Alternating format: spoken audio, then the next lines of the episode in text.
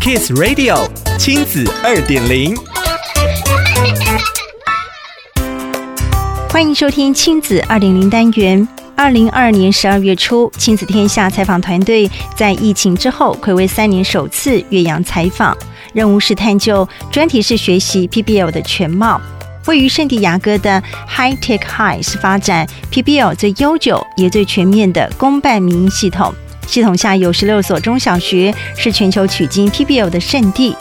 今天的亲子二点零就要来到位在圣荷西的凯瑟琳史密斯小学，看看这所六十年历史的公立学校如何用 PBL 打开经济社会弱势孩子的学习胃口，学到成功的技能。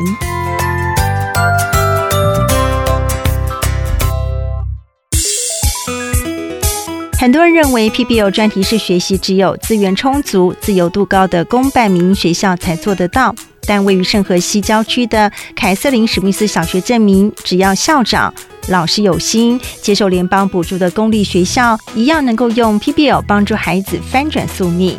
这所比典型美国公立学校更简朴的小学，百分之六十五的学生是经济弱势，超过一半来自移民家庭，有特殊需求的比例高达百分之十六。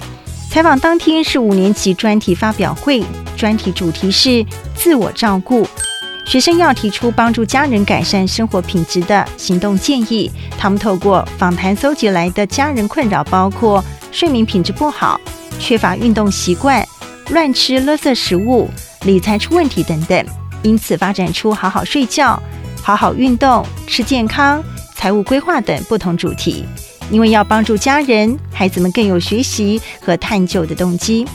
各组分别研究睡眠、运动、饮食、理财相关知识，并且透过填写研究日志整理知识，更提出实际可行的改善建议，放在班级网站上。学校给学生挑战自己和变好的机会，而这些技能是跟真实生活连结的。现任校长阿姆斯壮观察许多转学生进来之后，不再害怕和别人对谈或是公开发言。他坚定地说：“我们的工作就是支持学生的需要，让每位学生知道他们做得到。”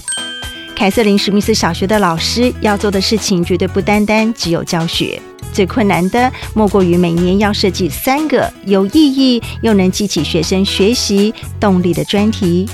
莱佩尔老师总结十多年的教学旅程，他说：“只要带过一个专题，看到学生的参与度和热情，就会觉得前面那些辛苦和绞尽脑汁都值得了。对专题各种面向保持弹性、开放，跟学生在过程中一起学习，新的教学点子会一直出现。PBL 让他成为一个更好的老师，也让学生学得更好。”想了解更多故事内容，请参阅《亲子天下》第一百二十六期封面故事 “PBL 专题式学习，玩真的学更深”。亲子二点零，我们下次见。